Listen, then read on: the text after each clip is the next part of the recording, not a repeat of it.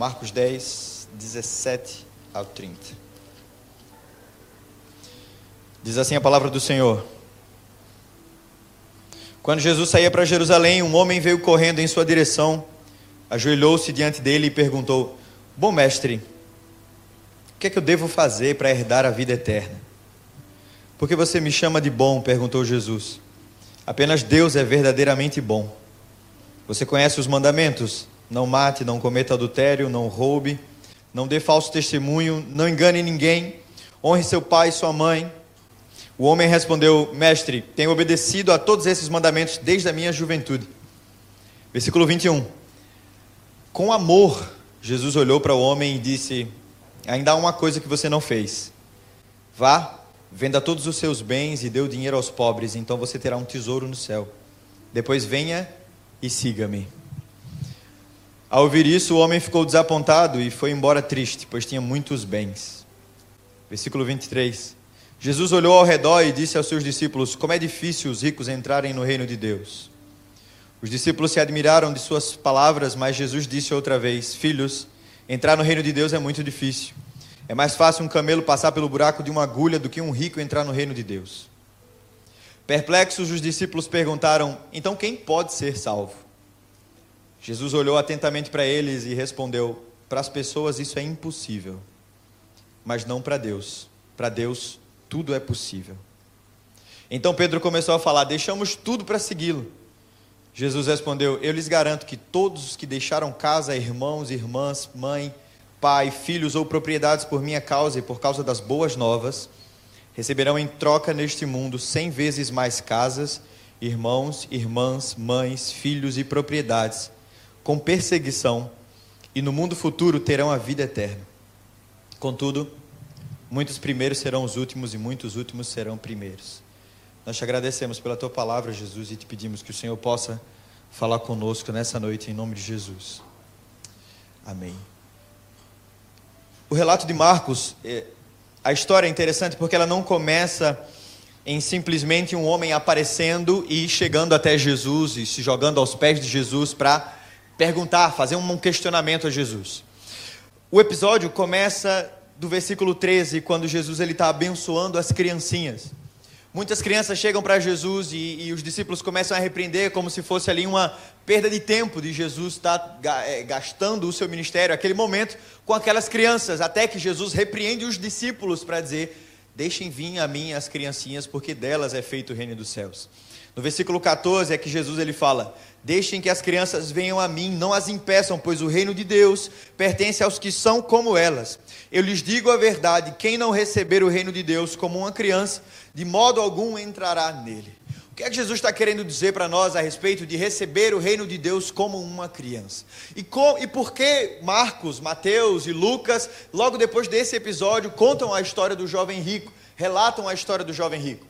Há um contraste aqui entre a humildade, entre a singeleza de uma criança que recebe a Cristo, em oposição a um jovem rico que deseja saber de Cristo aquilo que ele deve fazer para ter a vida eterna.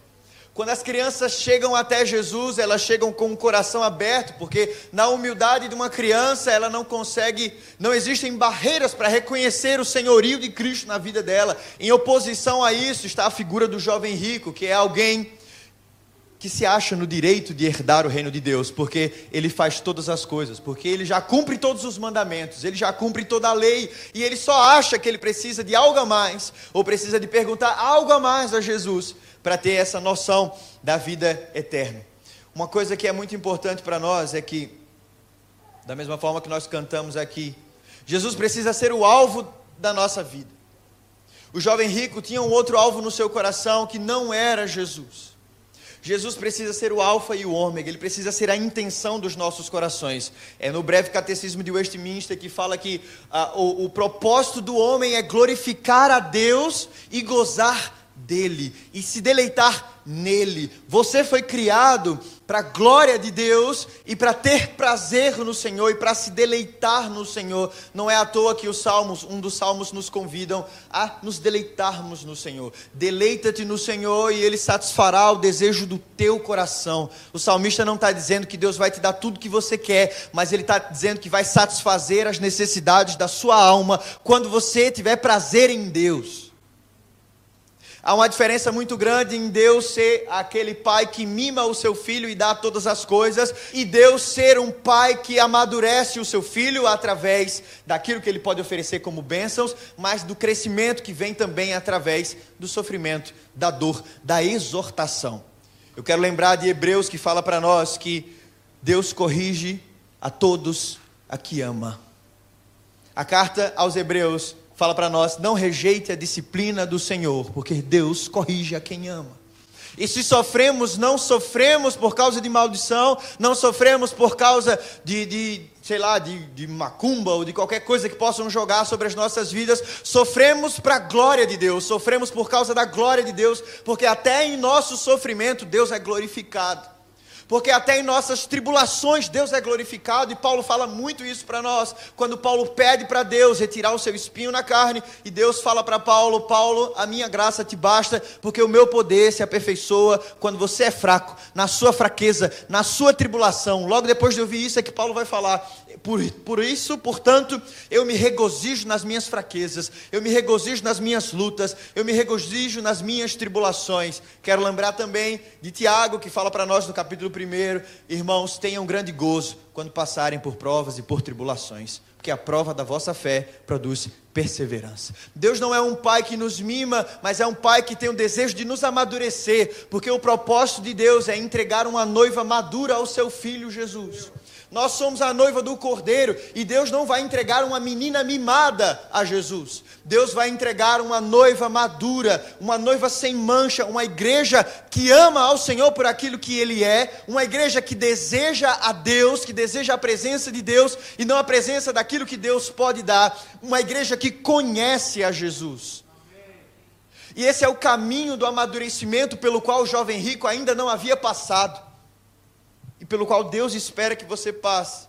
Quanto mais o nosso amor por Jesus amadurecer, mais a gente vai entender, mais esse amor vai crescer em intensidade, mais a gente vai entender o valor de todas as coisas nas nossas vidas. E a primeira coisa para nós é nós precisamos parar de olhar para essa vida com os olhos de uma vida que acaba. Nós precisamos enfrentar a vida com os olhos de quem olha para a eternidade. A humildade de uma criança faz com que ela ignore, com que ela não perceba o final da sua vida. Dificilmente uma criança pensa na morte, dificilmente uma criança pensa no fim. O jovem rico, pelo, seu, pelo contrário, queria garantir a vida eterna através de alguma coisa. Algo estava preocupando o coração do jovem rico, porque ele fazia todas as coisas, mas ele ainda não se sentia salvo, ele ainda não se sentia seguro. Por isso ele foi procurar Jesus. O jovem rico tinha todas as coisas: tinha riqueza, tinha a, a obediência aos mandamentos, mas ele ainda assim era inseguro quanto à sua salvação, quanto ao final da sua vida. Nós precisamos de parar para essa vida, parar de olhar para essa vida com olhos de quem vai perecer aqui, de quem vai morrer aqui. Paulo, na sua carta aos Coríntios, na sua segunda carta aos Coríntios, ele vai dizer: Portanto, eu tiro os olhos daquilo que eu não vejo tiro os olhos daquilo que eu vejo e eu coloco os olhos naquilo que eu não vejo. O que eu vejo perece, o que eu vejo passa, o que eu não vejo é eterno. Eu já falei outras vezes, ele não está dizendo, não está dizendo, coloco os olhos no invisível, no algo que eu, que eu não pego. Ele estava dizendo, eu coloco os olhos naquilo que eu não vejo ainda, que é a minha vida eterna em Cristo Jesus. Paulo fala para nós: eu prossigo, eu cresço, eu corro para alcançar o alvo da soberana vocação, para ganhar a Cristo. E por isso Paulo abraça sofrimento como disciplina. Paulo abraça as dores, as tribulações, as lutas como disciplina do Senhor, para provocar nele um amadurecimento que vai fazê-lo ser apresentado diante de Jesus como uma noiva madura como alguém que está amadurecido. Então, se existe alguém mais interessado no seu crescimento, é Jesus. Essa pessoa é Jesus. Jesus deseja mudar os seus pensamentos, mudar a sua forma de agir, mudar os seus sonhos. Jesus quer fazer com que você entenda que os seus sonhos são menores do que os sonhos de Deus. Ele quer fazer você entender que por mais que você pense coisas boas, que você deseje coisas boas para você, ele tem coisas melhores ainda. E por mais que não seja nessa vida que você venha colher, a vida eterna é aquilo de mais precioso que existe para nós. Eu quero que você saia daqui com interesse na vida eterna e não com interesse nas coisas que passam. Coloque os olhos naquilo que é eterno, é aquilo que Jesus está falando para nós, é aquilo que ele vai nos exortar através dessa parábola, dessa, desse episódio com o jovem rico. O versículo 17 ao versículo 22, existem quatro significados, existem quatro pontos aqui nessa passagem.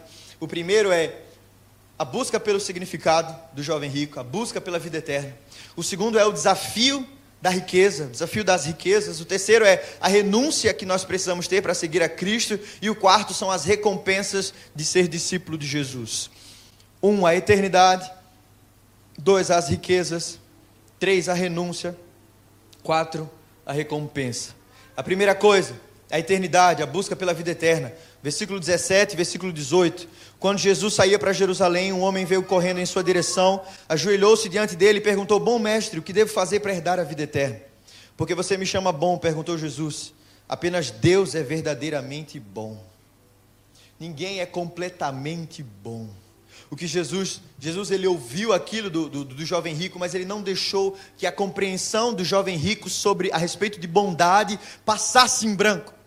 O jovem rico tinha um entendimento, uma definição do que é bom, mas Jesus não deixa ele ir adiante antes de corrigir o entendimento dele a respeito do que é bondade. Peraí, antes de você falar qualquer coisa, não existe ninguém que seja bom, só um é bom, só Deus é bom. Jesus corrige sempre o nosso padrão, mostrando que na realidade não existe ninguém que seja justo.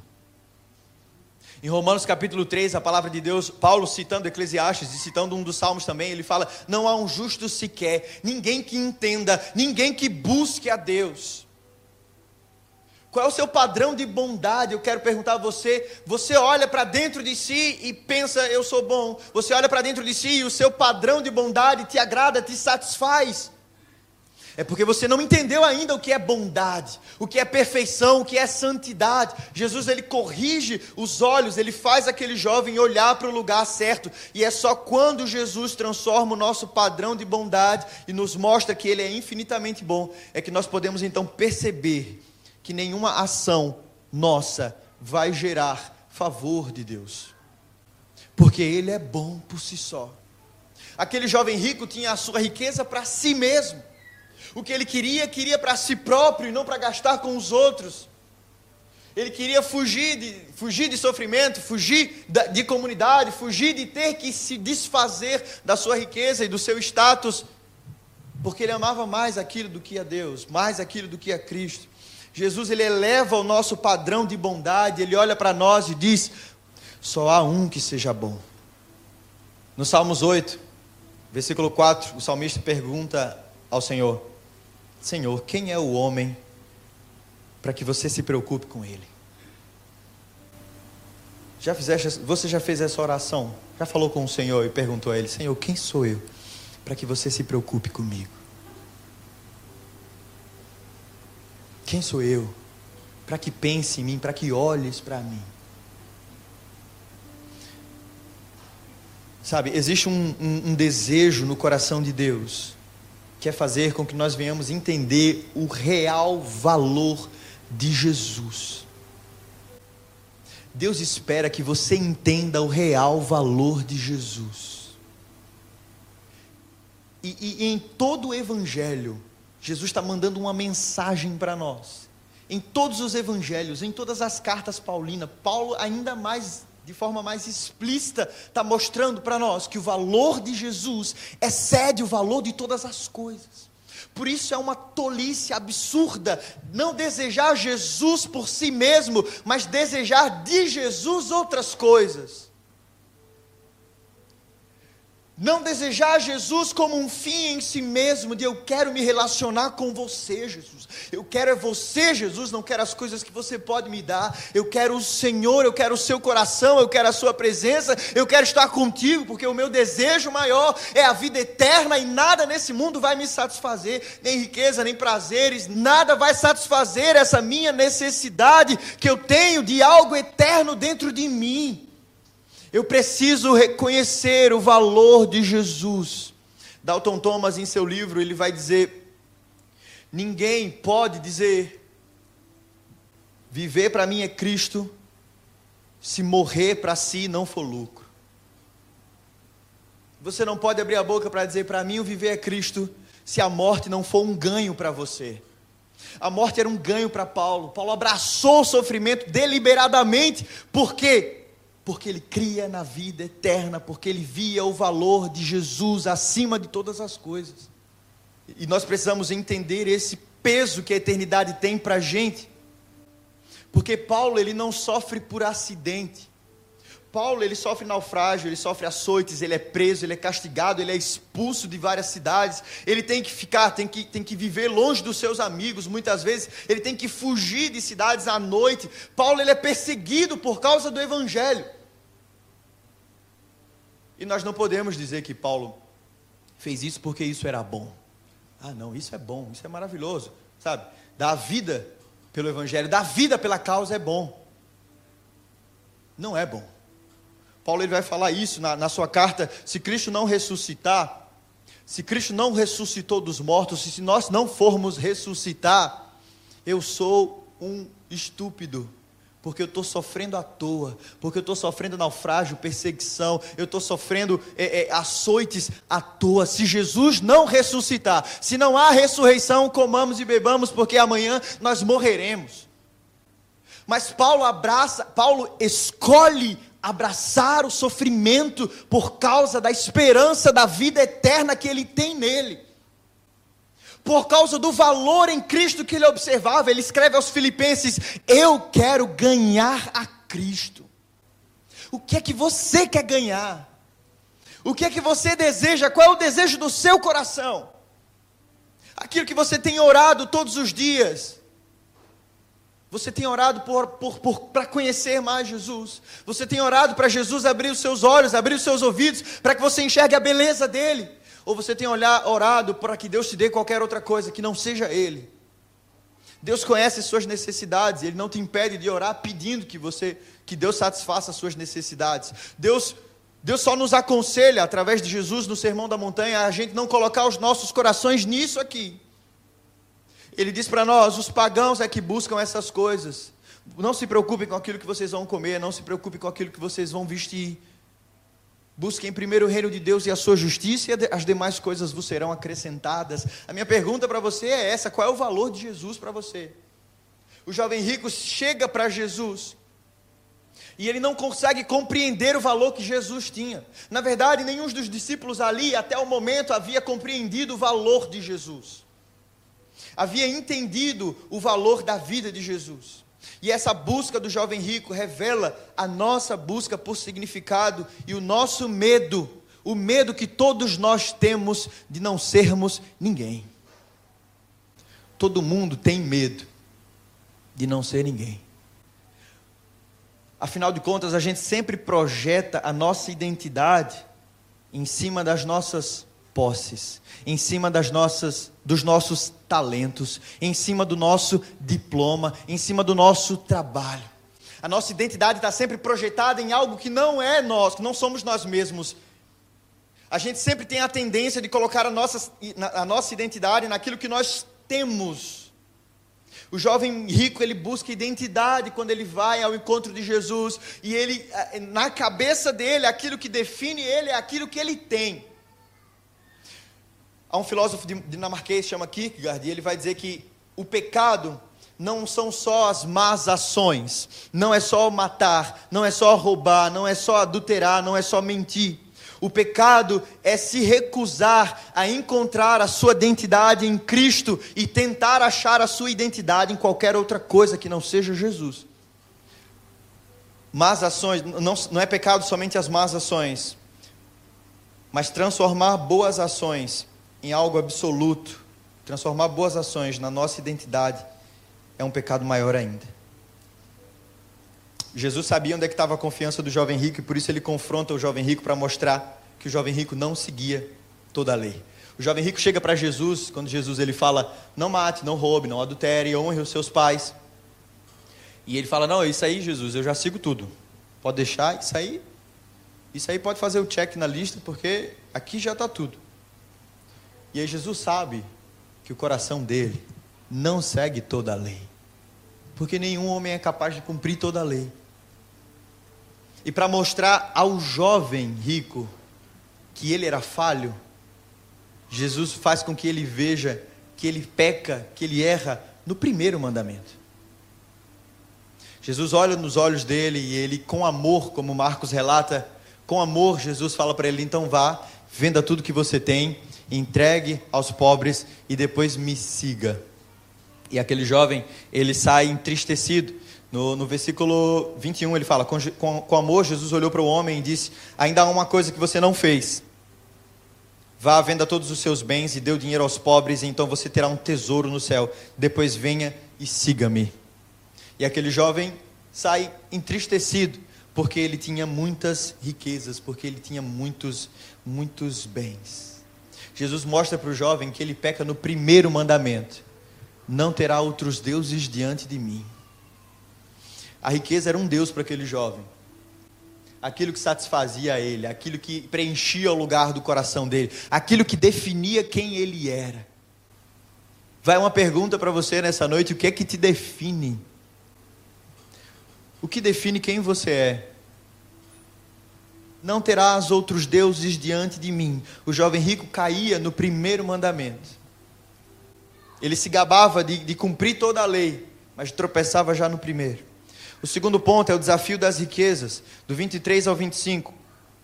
Diz assim: Jesus olhou ao redor e disse aos seus discípulos: Como é difícil os ricos entrarem no reino de Deus. Os discípulos se admiraram de suas palavras, mas Jesus disse outra vez: Filhos, entrar no reino de Deus é muito difícil.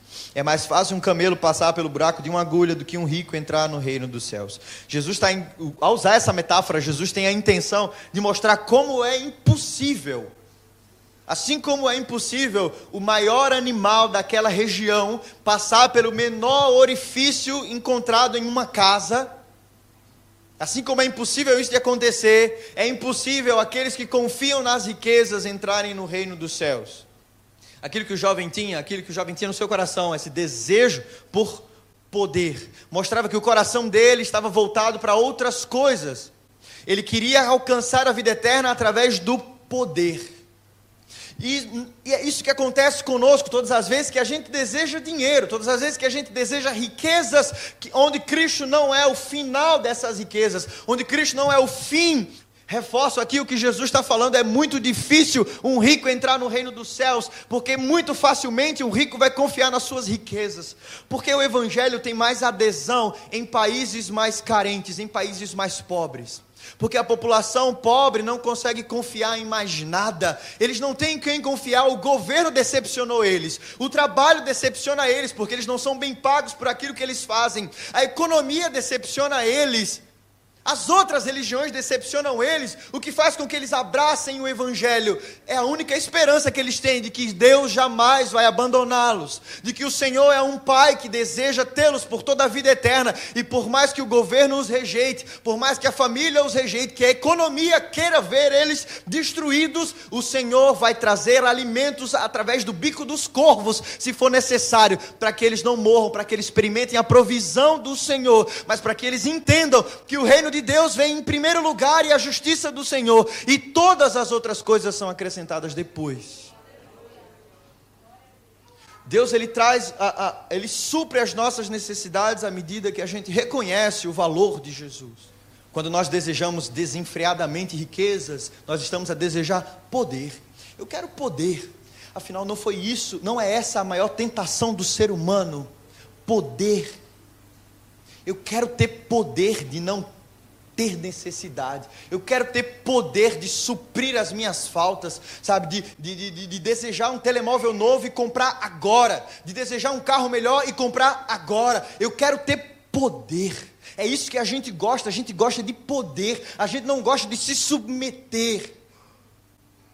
E o que Jesus está falando para nós é, é muito difícil, aqueles que confiam nas riquezas, porque eles acham que têm poder. E infelizmente, mesmo a gente falando na igreja, mesmo a gente pregando, mesmo havendo muito estudo, muita, muita, muita informação em cima disso, ainda vão haver pessoas que vão gastar a sua vida atrás de riqueza. E não pecam só aqueles que têm as riquezas e confiam nela, mas pecam também aqueles que não têm, mas desejam de toda a sua força um dia ter porque não confiam no Senhor e precisam que um dia o seu bolso esteja cheio, para que ele possa então glorificar a Deus. Paulo ele exorta a Timóteo, em 1 Timóteo capítulo 6, versículo 2 ao versículo 10. 1 Timóteo 6, 2, da segunda parte, ele diz: Ensine essas coisas e incentive todos a obedecer-lhes. Talvez alguns nos contradigam, mas estes são os verdadeiros ensinamentos do Senhor Jesus Cristo que conduzem a uma vida de devoção. Quem ensina algo diferente é arrogante e sem entendimento. Vive com o desejo doentio de discutir os significados das palavras e provoca contendas que resultam em inveja, divisão, difamação e suspeitas malignas. Pessoas assim sempre causam problemas, têm a mente corrompida e deram as costas à verdade. Para elas, a vida de devoção é apenas uma forma de enriquecer. No entanto, a devoção acompanhada de contentamento é em si mesma a grande riqueza. Estar satisfeito no Senhor é que é a grande riqueza. Ele continua dizendo: Afinal, não trouxemos nada conosco quando viemos ao mundo, e nada levaremos quando deixarmos. Portanto, se temos alimento e roupa, estejamos contentes. Mas aqueles que desejam enriquecer caem em tentações e armadilhas, e em muitos desejos tolos e nocivos que os levam à ruína e à destruição, pois o amor ao dinheiro é a raiz de todo mal. E alguns, por tanto desejarem dinheiro, desviaram-se da fé e afligiram-se a si mesmo com muitos sofrimentos. Onde está o seu coração? Nas riquezas que você tem, nas riquezas que você não tem, ou no coração do próprio Jesus? O que eu creio que o Espírito Santo está fazendo aqui nesse lugar é abrindo os nossos olhos para o real valor dele, para a gente entender o real valor dele. E aqui a gente entra no terceiro ponto dessa, desse episódio, que é a renúncia para seguir a Jesus a nossa renúncia para seguir a Jesus. Os discípulos eles ficam assustados, porque Jesus ele fala quando dificilmente os ricos entrarão no reino dos céus.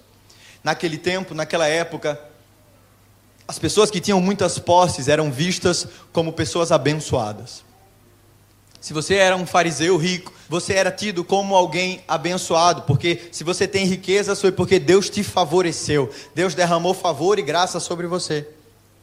Isso não é novo, sabe? Essa, essa, esse pensamento que a gente tem de que todos aqueles que são ricos são ricos por causa de que Deus os abençoou. Não é novo olhar para as pessoas ricas e pensar que elas são favorecidas por Deus. Hoje em dia a gente tem até pessoas que não são, não são cristãos, mas que pegam Bíblia, pegam provérbios, pegam qualquer outra coisa e dizem, ah, vou aplicar isso aqui e aleluia, eu vou ser rico, glória a Deus. Eu vou fazer isso aqui. A pessoa não tem, não nasceu de novo, a pessoa nunca recebeu Jesus como seu Salvador, mas ela acha que se ela seguir alguns princípios que estão escritos na Bíblia, Deus vai abençoá-las. Porque elas estão seguindo a Bíblia sem serem nascidas de novo. Não, eu só acho que se eu for sábio nisso, naquilo, se eu for igual a Salomão, hoje em dia há um culto muito grande a Salomão os grandes, os, os coaches, a galera que fala sobre economia, que fala sobre dinheiro, sobre poupar, sobre investir, todo mundo fala de Salomão. Mas Deus não vai abençoar ímpio. Deus não abençoa quem está morto espiritualmente. Deus não tem negócio com pecado. Se você fizer qualquer coisa que seja, se você derramar a sua vida por amor aos pobres, mas se você não for uma nova criatura, isso nada tem valor. Porque toda boa obra que não é feita sendo Cristo o alvo final, sendo a vida eterna o nosso alvo final, é uma obra egocêntrica, egoísta, é feita para o próprio deleite. Você pode dar a sua vida por amor aos pobres, você pode queimar suas riquezas por amor aos pobres, mas se o alvo final não for a vida eterna, tudo que você faz é em vão, tudo que você faz vai perecer, não passa. É preciso que os nossos olhos estejam na vida eterna, é preciso que no, o nosso coração esteja em Cristo. Nós podemos fazer tudo, Se o nosso alvo não, for a vida eterna, não for o coração de Jesus, não for Jesus para as nossas vidas, nós não fazemos nada. Tudo que nós fazemos, Jeremias vai falar para nós, todas as nossas obras são como trapos imundos diante de Deus. Os discípulos eles ficam perplexos porque no tempo deles, na época deles, quem era rico era abençoado. E está saindo da boca de Jesus, a, Jesus está dizendo para eles: Olha, os ricos não vão entrar no reino dos céus. Aí eu posso imaginar Pedro pensando: Meu Deus, se rico não entra, imagine nós. Imagina a gente que é pobre. E aí Pedro, ele, ele vai falar para Jesus, no versículo 26, eles, eles falam: Perplexos, os discípulos perguntaram: Então quem pode ser salvo? Pedro está desesperado, porque ele, ele, confiava em talvez um dia ser rico, talvez um dia merecer a sua salvação, mas Jesus está falando que os ricos não herdarão o reino dos céus. Jesus olha atentamente para Pedro, no versículo 27, e responde: Para as pessoas isso é impossível, mas não para Deus. Para Deus tudo é possível. Aqui vem as, o, o, presente da salvação de Jesus para nós, tanto para os ricos quanto para os pobres, tanto para aqueles que colocam seu coração nas riquezas, quanto para aqueles que colocam seu coração nos filhos, no trabalho, na família, no sucesso, em qualquer outra coisa.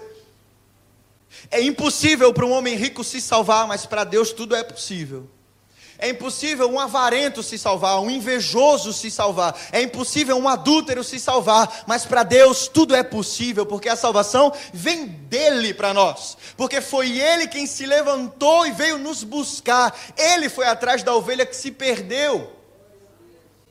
Ele é o bom pastor que dá a sua vida pelas ovelhas, foi ele. A palavra do Senhor, numa das cartas de João, fala para nós que não foi nós que amamos a ele, mas ele que primeiro nos amou. Nós não escolhemos a ele, ele quem nos escolheu. Foi Ele quem te chamou, Ele quem te nomeou, Ele quem te deu vida. Nós estávamos mortos em nossos pecados e nossos delitos, mas o Senhor nos deu vida através de Cristo Jesus. Colossenses no capítulo 1 fala: Ele nos transportou do império das trevas para o reino do seu Filho amado. Todos os que caminham sem os olhos em Cristo estão mortos em seus pecados e delitos. Você pode fazer o que quiser, mas morto não, não, não caminha, morto não levanta, morto não fala, morto não cheira, morto não dá glória a Deus, morto não vive. Nós precisamos do toque da vida eterna, do toque da vida eterna, para então sermos, a, a, a, sermos discípulos de Jesus, glorificarmos a Jesus. Ninguém que coloca os seus corações, o seu coração nas riquezas vai herdar a vida eterna. A última coisa é, são as recompensas de seguir a Cristo. Do 28 ao 30 ele fala, Pedro fala, deixamos tudo para te seguir. E Jesus responde no versículo 29, eu lhes garanto que todos os que deixaram casas, casa, irmãos, irmãs, mãe, pai, filhos ou propriedades por minha causa e por causa das boas novas, receberão em troca neste mundo cem vezes mais casas, irmãos, irmãs, mães, filhos e propriedades com perseguição, e no mundo futuro terão a vida eterna. Você viu que tem uma palavra meio estranha no meio? Ele está falando um monte de coisa boa, né? Vão ter cem vezes mais casas, cem vezes mais irmãos, cem vezes mais mães, cem, vezes mais filhos, cem vezes mais isso, com perseguição. Com perseguição. A vida eterna é o alvo da nossa vida aqui. Enquanto não chegarmos lá, nós padeceremos aqui. Eu digo para você, querido, o mundo tende a ir de mal a pior. Eu, eu, eu sou bastante pessimista. O mundo tende a caminhar cada vez mais para o lado das trevas, enquanto a igreja vai tender a cada vez mais ser gloriosa. Eu gosto da parábola de Jesus, que ele fala sobre o joio e o trigo. Um homem foi no campo e semeou trigo. E de noite o adversário foi lá e semeou joio. E aí os, os, os empregados do, do patrão perceberam que joio estava nascendo junto do trigo e eles vão falar com, com o Senhor: Olha, semearam joio aqui, você quer que a gente tire?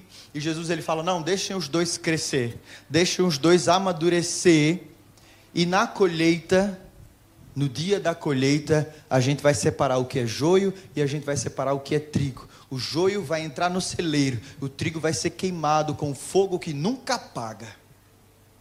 O que Jesus está dizendo para os discípulos é de deixar crescerem os dois juntos. É que na medida que o mundo vai amadurecendo para o seu potencial corrupto e mal, a igreja vai amadurecendo para o seu potencial santo e divino à medida que nós, como igreja, vamos crescendo no conhecimento de Jesus, conhecimento, crescendo no conhecimento, no amor e na graça de Jesus, o mundo vai crescendo em iniquidade e cada vez mais os nossos caminhos vão se separando, ao ponto de nós sermos a causa da falta de paz no mundo. Nós seremos acusados daqueles que, que levantam a desordem, nós seremos acusados daqueles que acusam a paz do mundo. Por isso nós receberemos cem vezes mais mães, pais, filhos, filhas, casas, isso tudo por causa do grande crescimento do reino de Deus. E porque no reino de Deus nós temos uma comunidade, nós temos uma família e nada nos faltará, mas também tudo isso virá em meio a grande perseguição. Somente se os nossos corações estiverem em Jesus é que nós poderemos passar por toda essa tribulação, por toda essa perseguição, sem apostatar da fé, sem abrir mão da vida eterna, sem abrir mão da salvação em Cristo Jesus. Somente se os nossos corações estiverem em Jesus é que receberemos a recompensa da vida eterna. Então eu quero, para concluir, te desafiar a rever as suas prioridades, a rever a sua influência e o grau de influência que a riqueza tem em suas vidas, que o dinheiro tem em sua vida. Em uma, em uma determinada passagem, Jesus ele fala: ninguém pode servir a dois senhores, senão vai servir a um e decepcionar outro. Não se pode servir ao dinheiro, não se pode servir a mamon e ao Senhor ao mesmo tempo. É preciso que a gente renuncie para seguir a Cristo. Em Lucas capítulo 9, versículo 23, Jesus diz: Se alguém quiser seguir a mim, negue-se a si mesmo, tome diariamente a sua cruz e siga-me. As recompensas eternas virão da mão de Jesus, da vida de Jesus, quando nós reconhecermos o valor de Jesus. Aquele jovem não sabia o valor que Cristo tinha para ele, não sabia o valor da vida eterna. Ele colocava o seu coração e a sua riqueza é o, seu coração e a, e a sua vida nas riquezas, a sua, a sua paz, a sua esperança nas riquezas. Para terminar, eu quero que você entenda uma coisa. Diante daquele jovem rico, havia um outro jovem rico. Nessa passagem, nós temos dois jovens ricos, que é o jovem rico que vem até Jesus e o próprio jovem rico que é Jesus. Na verdade, ali havia um jovem mais rico do que todos, que era o próprio Jesus. Só que diferente do, do jovem rico, que o seu coração estava nas riquezas, o jovem rico Jesus Paulo escreve aos Filipenses, diz: O seu coração não estava em ser igual a Deus, mas ele se despiu da sua glória. Ele não teve por usurpação ser igual a Deus, antes esvaziou-se a si mesmo, vindo a ser servo, tornando-se semelhante aos homens e sendo encontrado em forma humana, humilhou-se a si mesmo e foi obediente até a morte e morte de cruz a diferença entre o jovem rico que vai perecer e o jovem rico que, que, que é o rei dos reis e senhor dos senhores é que o, o jovem rico que tinha sim a riqueza do mundo todo, toda a riqueza do universo e podia se gloriar nas suas riquezas, Jesus podia se gloriar na sua divindade, na sua própria glória. Mas ao contrário daquele jovem que era pobre diante de Jesus, Jesus decide se despir da sua riqueza para vir em forma humana. Filipenses fala para nós, ele se despiu, ele foi obediente até a morte e morte de cruz. O jovem rico que nós devemos amar e seguir é o jovem rico Jesus. O jovem rico que tem o seu coração no coração do Pai, que tem o seu coração na vontade, no, no, nos planos do Senhor. Para terminar, eu quero dizer isso. Enquanto Enquanto você não estiver convencido de que Cristo é mais precioso do que a sua própria vida e que Cristo vale mais do que a própria morte, você ainda não vai ter conhecido a Cristo como você deveria conhecer. Enquanto você não estiver convencido de que Cristo é mais precioso do que a própria vida e que Cristo é mais valioso do que a própria morte, você ainda não terá conhecido a Cristo como deveria ter conhecido. Quanto mais o seu amor por Jesus amadurecer, mais o amor pelas nossas próprias vidas vai diminuir. Quanto mais você ama Jesus, menos você ama essa vida. Quanto mais você ama Jesus, menos você ama as riquezas, menos você ama os prazeres desse mundo, menos você vai amar o banquete desse mundo. Você pode ficar em pé no seu lugar?